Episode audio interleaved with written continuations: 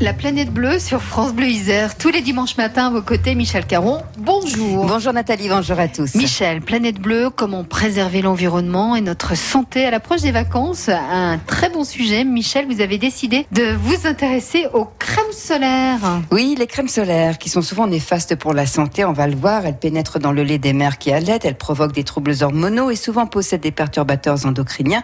Elles sont néfastes aussi pour l'environnement. Alors Sylvie Vélin de l'espace Info Énergie nous donne des alternatives pour nous protéger naturellement du soleil et même favoriser le bronzage. Ça passe, on va le voir, par l'alimentation. Alors on le rappelle, bien sûr, la crème solaire a pour objectif de nous protéger des rayons ultraviolets.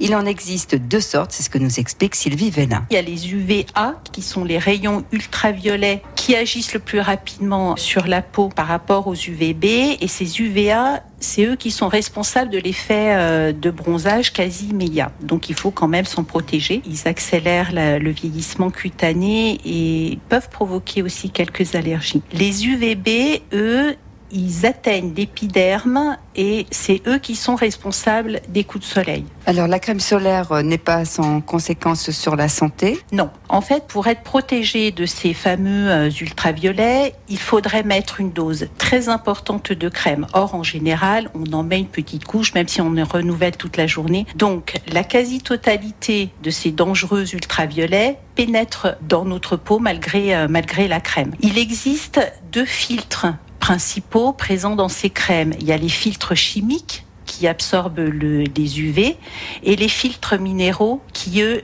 les réfléchissent. Et en fait, ce sont ces filtres qui posent problème. Les filtres chimiques qui s'infiltrent dans l'organisme et qui peuvent se retrouver notamment dans le lait maternel et donc affecter les enfants. Et ces mêmes filtres provoquent des troubles hormonaux qui provoquent euh, certains cancers. Et on trouve également des substances allergènes qui sont soupçonnées d'être des grands perturbateurs endocriniens. Pareil pour l'autobrosan, vous oubliez. Certaines crèmes solaires sont néfastes pour la santé. Cependant, il faut évidemment se protéger du soleil, mais que faire? Eh bien, Sylvie Velin a quelques idées. Il existe quelques astuces naturelles pour préparer euh, la peau au soleil notamment par une euh, alimentation riche en bêta-carotène qui sont excellents pour protéger la peau. On le sait bien, on parle souvent euh, de la carotte, mais il n'y a pas que la carotte.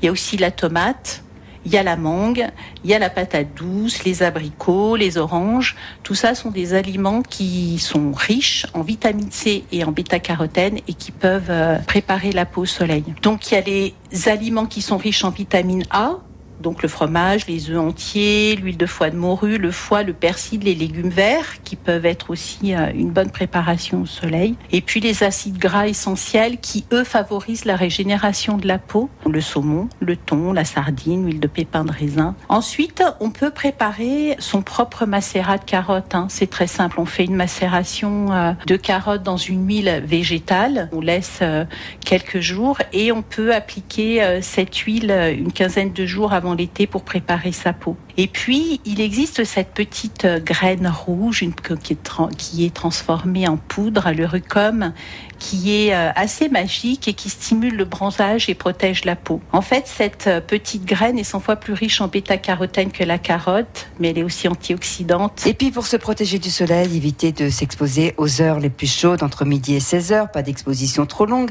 porter des vêtements légers, surtout les enfants, s'hydrater.